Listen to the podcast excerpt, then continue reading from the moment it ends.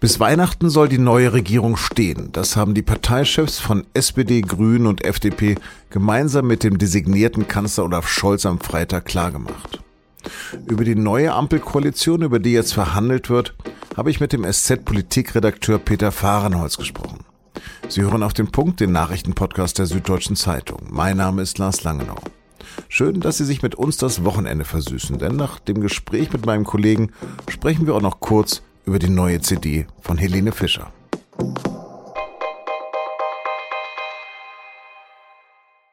Jetzt könnte alles relativ schnell gehen. Die Vorgespräche für die erste Ampelkoalition auf Bundesebene sind abgeschlossen. Freitagmittag traten dann Olaf Scholz, Saskia Esken und Norbert Walter Borjans für die SPD, Annalena Baerbock und Robert Habeck für die Grünen und Christian Lindner für die FDP vor die Presse in Berlin. Das wichtigste Ziel der neuen Koalition sei ein strengerer Klimaschutz, sagt der wohl künftige Kanzler Scholz. Es wird das größte industrielle Modernisierungsprojekt, das Deutschland wahrscheinlich seit über 100 Jahren durchgeführt hat. Man wolle eine Koalition des Aufbruchs initiieren und hat offenbar viele große Pläne. Da wären etwa der Wohnungsmangel, Kinder- und Altersarmut, und so soll auch der Mindestlohn auf 12 Euro die Stunde steigen. Auch das Familien- und Abstammungsrecht soll modernisiert werden. Wählen soll man künftig schon ab 16 Jahren. Und Deutschland soll schon 2030 aus der Kohle aussteigen, acht Jahre früher als bisher geplant. Und SPD und Grüne akzeptieren die Forderung der FDP, 2023 zur Schuldenbremse zurückzukehren und keine neuen Steuern einzuführen. Dementsprechend zufrieden äußert sich FDP-Chef Christian Lindner. Wir sind überzeugt nach diesen Gesprächen, dass es lange Zeit keine vergleichbare Chance gegeben hat, Gesellschaft, Wirtschaft und Staat zu modernisieren. Lange Zeit hat es keine vergleichbare Modernisierungschance gegeben wie jetzt. Und deshalb wollen wir diese Chance nicht verstreichen lassen. Und Grünen-Chef Robert Habeck betonte, dass man gerade beim Thema Finanzen und Investitionen weit auseinandergelegen habe. Trotzdem ist es gelungen, den Parteien insofern Rechnung zu tragen, dass die Belastungen, die die FDP nicht wollte, nicht kommen für die Bürgerinnen und Bürger und trotzdem genug Investitionsspielraum geschaffen werden wird. Insofern ein sehr zufriedenstellendes Ergebnis nach langen Gesprächen und Verhandlungen. Bereits Anfang kommender Woche wollen die Gremien der Parteien dann beschließen, dass offiziell Koalitionsverhandlungen aufgenommen werden. Über die Grundlagen dieser Entscheidung habe ich mit meinem Kollegen Peter Fahrenholz gesprochen. Peter, das ging jetzt ja doch überraschend schnell. Hast du damit gerechnet, dass die heute schon so weit sein werden? Ja, damit konnte man eigentlich rechnen nach den Äußerungen der letzten Tage, die ja alle so klangen, dass Freitag, äh, Herr Wissing von der FDP hat ja gesagt, am Freitag würde die Stunde der Wahrheit schlagen. Und offenbar hat man äh, sich daran jetzt auch gehalten und hat, was man ja eigentlich bestritten hat, dass man es tun wollte, tatsächlich eine Nachtsitzung dran gehängt, um dann letztendlich zu diesem Ergebnis zu kommen. Die Steuern werden nicht erhöht, war eine zentrale Aussage. Was gab es noch für zentrale Aussagen für dich? Also ich glaube, dass mit der, mit der, dass es zu keinen Steuererhöhungen äh, kommt, war im Grunde genommen seit Beginn der Sondierungen klar, weil die FDP einfach ganz deutlich hier gemacht hat, dass sie von diesem Punkt nicht abrücken wird. Das heißt, es war allen Beteiligten klar, dass da kein Weg hinführen würde, sonst hätte man gar nicht erst reden müssen. Das ist insofern nicht weiter überraschend. Ebenso wenig wie dass die SPD und auch die Grünen, die das ja auch wollten, den Mindestlohn durchgesetzt haben. Interessant scheint mir, dass das muss man aber jetzt auf die genaue Auswertung des Papiers äh, gucken, äh, was sie beim Thema Rente vereinbart haben. Da äh, gibt's wohl offenbar auch Neuerungen. Das muss man sich im Einzelnen angucken. Und interessant ist, dass sie im Grunde genommen alle Partner gesagt haben, obwohl sie auf Steuererhöhungen verzichten, obwohl es keine Vermögensteuer geben wird, dass sie genügend finanziellen Spielraum haben werden, um alle Investitionserfordernisse und alle äh, Sachen, die sie machen wollen und die Geld kosten, auch zu finanzieren. Scholz sagte direkt darauf, es besteht der fiskalische Spielraum für das, was notwendig ist. Was hat denn Scholz als für notwendig erachtet?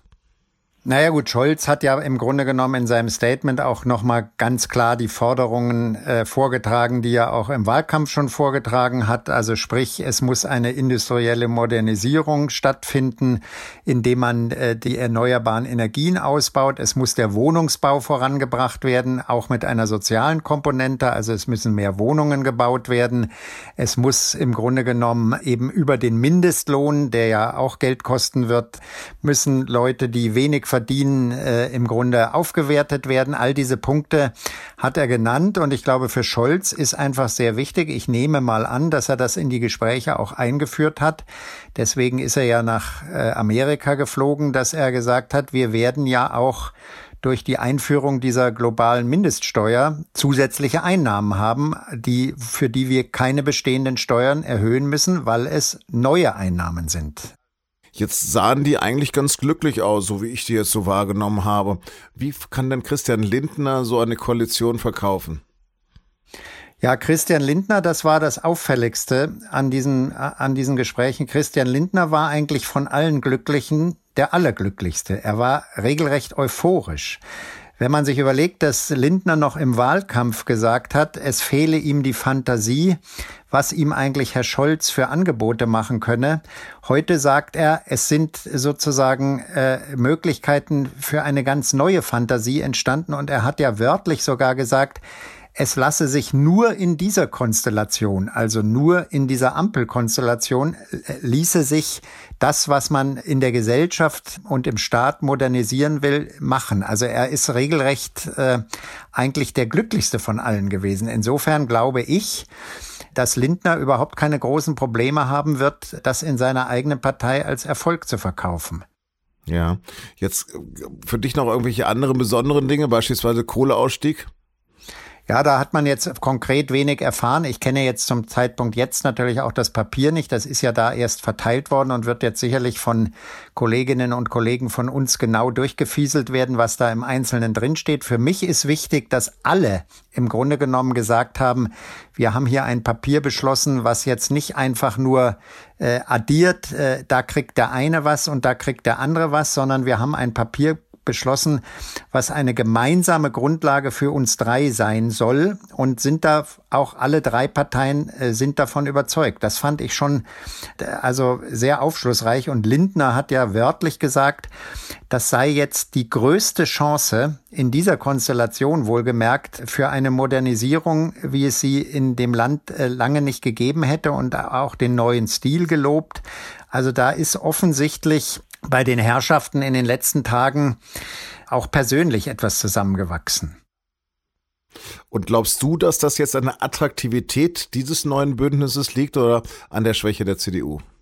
Ich glaube an beiden. Ich glaube, für Lindner war klar, er, er kann nicht darauf spekulieren, sage ich jetzt mal salopp gesprochen, noch mehr rauszuholen, weil er dann immer noch äh, diese Jamaika-Option ziehen kann. Ihm ist, glaube ich, auch, davon bin ich fest überzeugt, von den Grünen bedeutet worden in den Gesprächen, die ja die beiden auch untereinander hatten, dass Jamaika bei dieser Konstellation, wenn man nicht ernsthaft die Ampel verhandelt, in den Reihen der Grünen gar nicht durchsetzbar gewesen wäre. Das heißt, das hat natürlich den Willen zur Einigung beschleunigt. Ich glaube aber auch, dass man gesehen hat, dass tatsächlich so wie die verhandelt haben und was man äh, gegenseitig auch offeriert hat, dass auch Lindner erkannt hat, Mensch, das ist ja gar nicht so unattraktiv, äh, was uns hier auf den Tisch gelegt wird. Peter, vielen, vielen Dank für deine ersten Einschätzungen. Ausführliche Analysen und Kommentierungen des zwölfseitigen Papiers der Sondierung finden Sie natürlich auf sz.de und in der SZ am Wochenende. Und jetzt statt Nachrichten heute nochmal ein kleines Gespräch mit unserer Kritikerin Juliane Liebert. Sie hat sich nämlich für die SZ vergangene Nacht Rausch reingezogen. Rausch ist die neue Platte von Helene Fischer und die ist mit insgesamt 12,5 Millionen Verkäufen von Tonträgern der deutsche Superstar. Ich selbst bin ja nicht so richtig ein Fischer-Fan und ich habe mich aber gefragt, wieso diese Sängerin bei so vielen Leuten beliebt ist. Was ist also dran am Phänomen Helene Fischer und ist ihre Musik wohl aus Kalkül so flach? Sie ist verständlich. Ich weiß nicht, ob ich es flach nennen würde, aber es geht schon darum, dass alle diese Musik verstehen können, die sie hören. Ich glaube, dass es in einer gewissen Art und Weise sehr egalitäre Musik ist. Also sie ist sehr, sehr professionell gemacht. Sie ist auch das Album ist sehr gut produziert, also viel besser produziert als so der normale äh, Chart-Stuff, sondern sehr klar und sehr auf den Punkt produziert.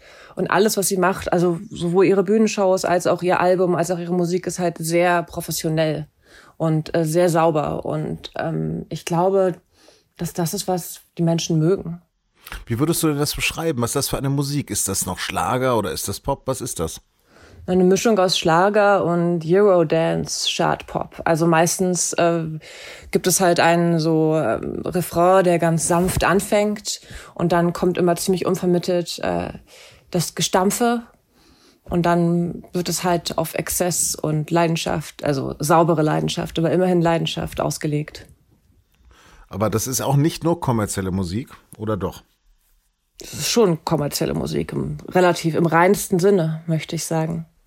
Juliane, dann hoffe ich mal, dass du diese Ohrwürmer dann wieder rausbekommst übers Wochenende. Wird dir das gelingen? Ich bin da ziemlich hart im Nehmen. Ziemlich hart im Nehmen. Ähm, ich denke, das äh, geht schnell wieder weg.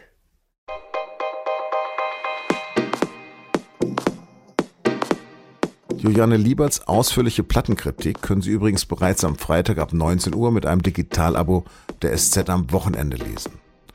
Diverse Abo-Möglichkeiten finden Sie unter sz.de-abo. Redaktionsschluss für Auf dem Punkt war 16 Uhr. Vielen Dank fürs Zuhören und ich wünsche Ihnen ein schönes Wochenende und Tschüss.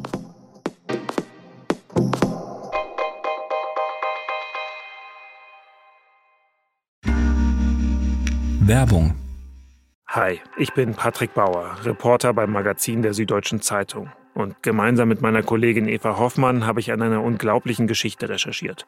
Tom und Jana denken, sie ziehen mit ihrem kleinen Kind zu einer liebevollen Gemeinschaft. Aber sie landen in einer Gruppe, in der Menschen manipuliert und psychisch und physisch fertig gemacht werden. Wie schafft es die Familie da wieder raus? Im Schattenkloster. Chronik einer Gehirnwäsche ist ein SZ Plus Podcast in Zusammenarbeit mit Audible. Jetzt auf sz.de slash Schattenkloster.